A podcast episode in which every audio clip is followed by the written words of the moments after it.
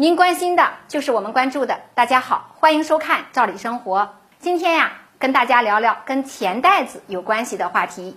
可能有些人知道，并不完全明白；有些人啊却不清楚，因为有一个时间节点的问题。因此呢，要提醒大家，今天要说的是什么事儿呢？那就是二零一九年度个人所得税综合所得汇算的问题。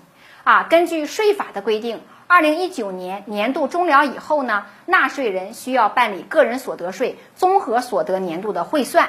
那对于预缴税款，要进行多退少补，办理的时间呀，就是二零二零年的三月一日到六月三十日。有的人已经办理了，并且也领到了真金白银的红利，那没办的可要抓紧。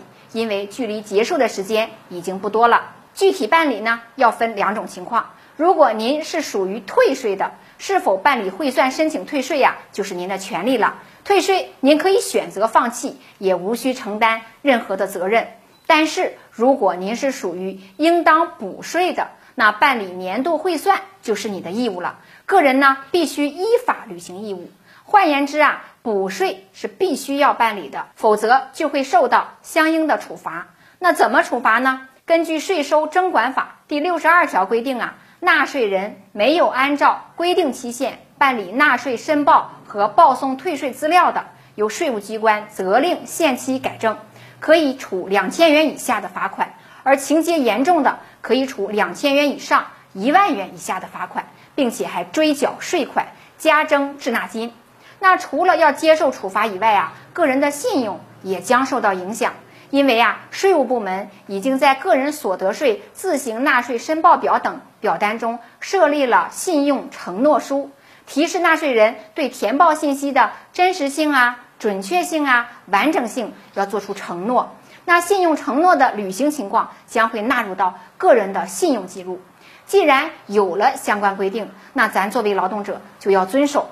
为了更好的履行申报义务，咱们也一起补一补汇算的一些相关知识。先说说什么是年度汇算，就是居民个人呢要合并全年综合所得，按年来计算税款，办理年度汇算。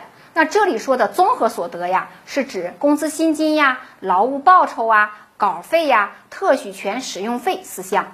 那通俗的说呀，汇算就是在平时已经预缴税款的基础上。查遗补漏，汇总收支，按照年度来算账，多退少补。那再说说为啥要进行年度汇算呢？那就是为了更加精准、全面的享受各项税前扣除和税收优惠政策，为了精准计算纳税人综合所得全年的应缴个税。如果与您平时预缴的不一致，可以通过年度汇算进行多退少补。